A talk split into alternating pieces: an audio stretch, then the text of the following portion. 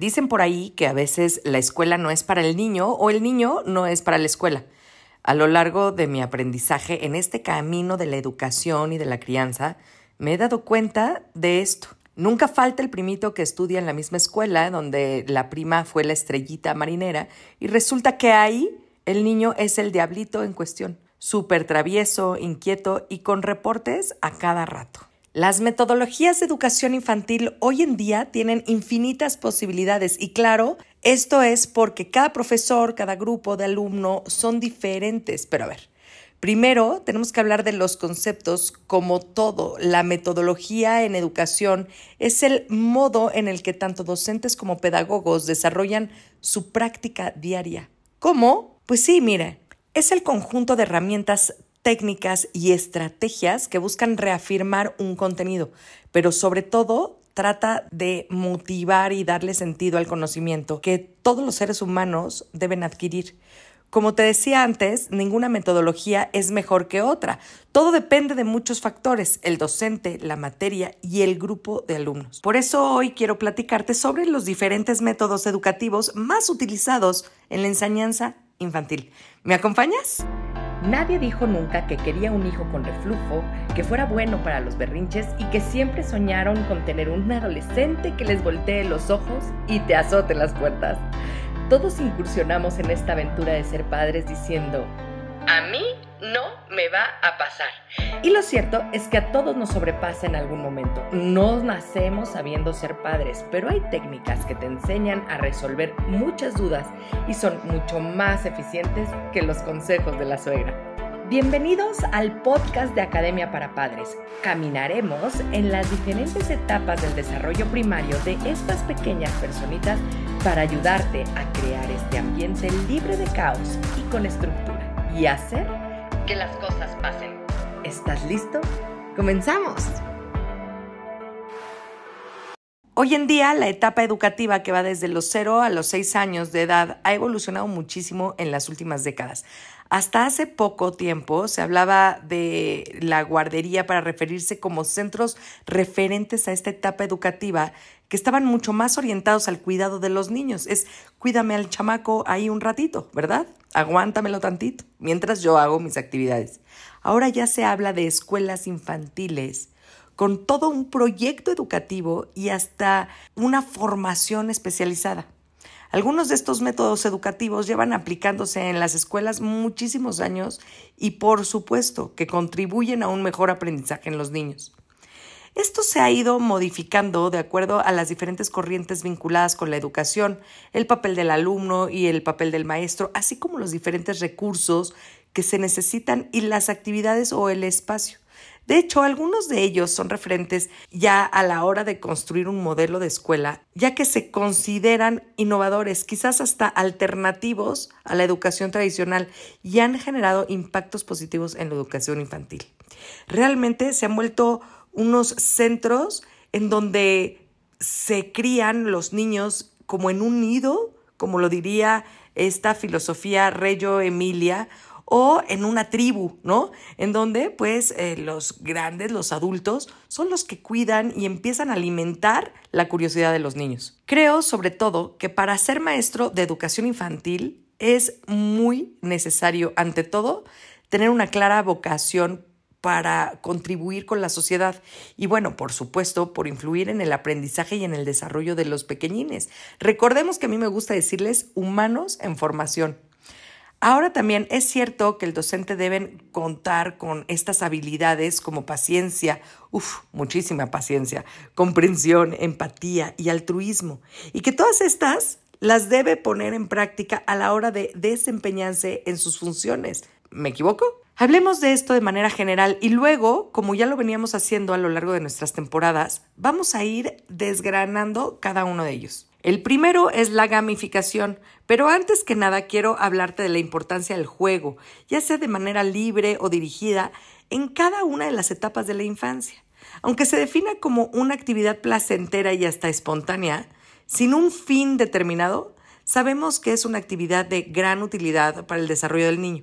Entonces, si partimos de esta gran importancia, este método de enseñanza, de esta gamificación, consiste en la generación de diferentes dinámicas de juego en torno a que no necesariamente son lúdicos con el fin de potenciar la atención, la motivación, la creatividad y sobre todo la concentración de los pequeñitos. Se basa entonces en recursos tradicionales. Sí, claro, como los libros, las historias y como también en algunos recursos tecnológicos. Otro método de enseñanza que es bastante conocido hoy en día es el Montessori, ¿no? Este fue fundado a finales del siglo XIX y tiene como objetivo que la actividad a realizar sea dirigida por el alumno y la observación esté dirigida por el maestro o el facilitador. De esta manera, con Montessori se le permite a los niños que sean capaces de explorar libremente y descubrir el mundo a partir de su propia experiencia. Ellos eligen lo que desean trabajar y la forma, la manera en la que lo trabajan. El facilitador entonces es eso, un facilitador, les hace fácil el camino del aprendizaje y entonces les orienta y les guía. Aquí es muy importante señalar que en las escuelas se mezclan niños de diferentes edades en cada salón, pero se respetan los ritmos de cada alumno. Y esto es muy interesante porque resulta que crea empatía, apego, para que los niños grandes se sientan útiles, apliquen este conocimiento aprendido y lo enseñen a los más pequeños. Es una verdadera delicia. El aula invertida o también llamada Flipped Classroom es un método de enseñanza que, como su nombre lo indica, el alumno adquiere primero la información y se la comparte al facilitador, o sea, al maestro o al guía, ¿no? Al adulto que está ahí, quien entonces consolida el aprendizaje. Hay que poner atención aquí porque muchos creen que está dirigido a estudiantes mayores, pero no, se aplica en las aulas de educación infantil también, pero sí es importante saber que es imprescindible el apoyo en casa la colaboración de las familias para que sean ellas quienes propicien material factible de investigación para el colegio. Hay un método de aprendizaje que se basa en el pensamiento.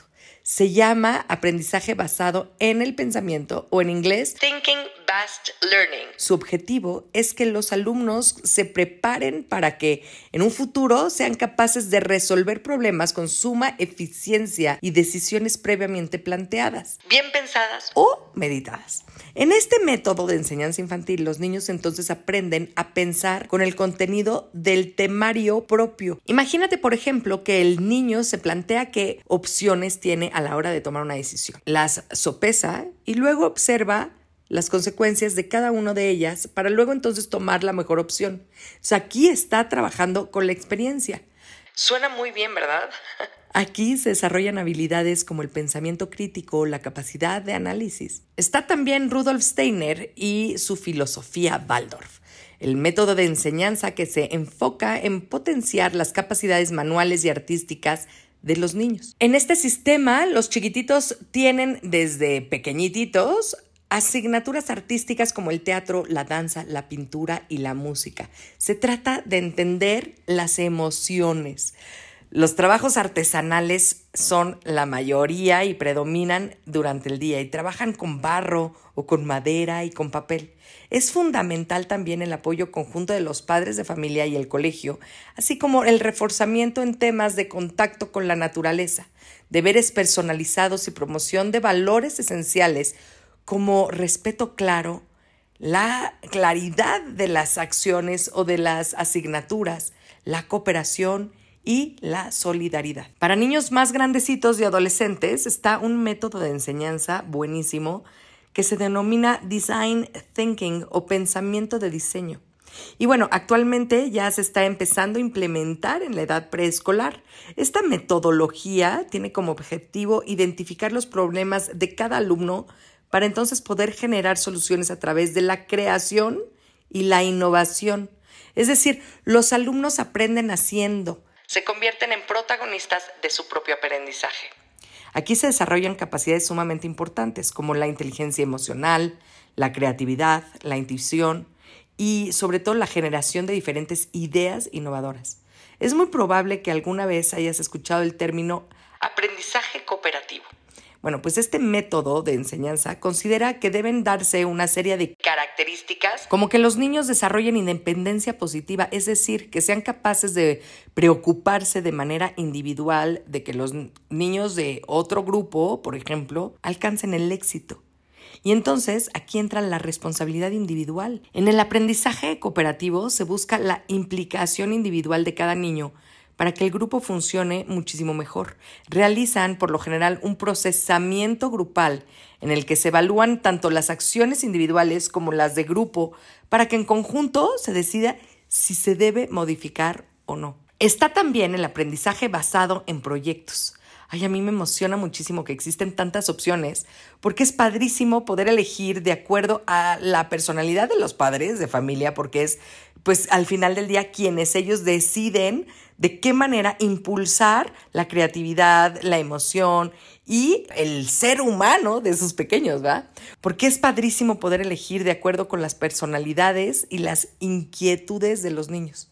Bueno, el aprendizaje basado en proyectos es un método en el que el facilitador o docente suele proponer una serie de proyectos y los niños trabajen en ellos durante un tiempo. Este método no pretende que memoricen información. Cuidado, aquí son protagonistas. Aprenden a aprender y eso logra que desarrollen autonomía basados en situaciones del mundo real e incluso que se pongan a prueba ciertas habilidades como colaboración, toma de decisiones y hasta la organización de su tiempo.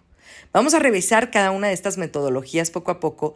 Iremos desgranando sus características hasta llegar a la pulpa, a esa carnita de cada una para después ser capaces de evaluar la que más nos convenza. Recuerda que en Academia para Padres estamos contigo para cualquier inquietud, porque somos una comunidad de padres efectivos, no perfectos, y estamos para ayudarnos, formar una red de apoyo en temas de crianza, Síguenos en nuestras redes sociales y forma parte de esta comunidad. Muchas gracias por comenzar con tu camino al cambio. No dejes de compartir este canal para ayudar a los demás en su educación parental y su sanación propia. Me puedes encontrar en Facebook, Instagram y YouTube como emilyc.daumas y Academia para Padres. Únete a la comunidad para estar más cerca y poder complementar tu camino al orden y la estructura. Hasta la próxima.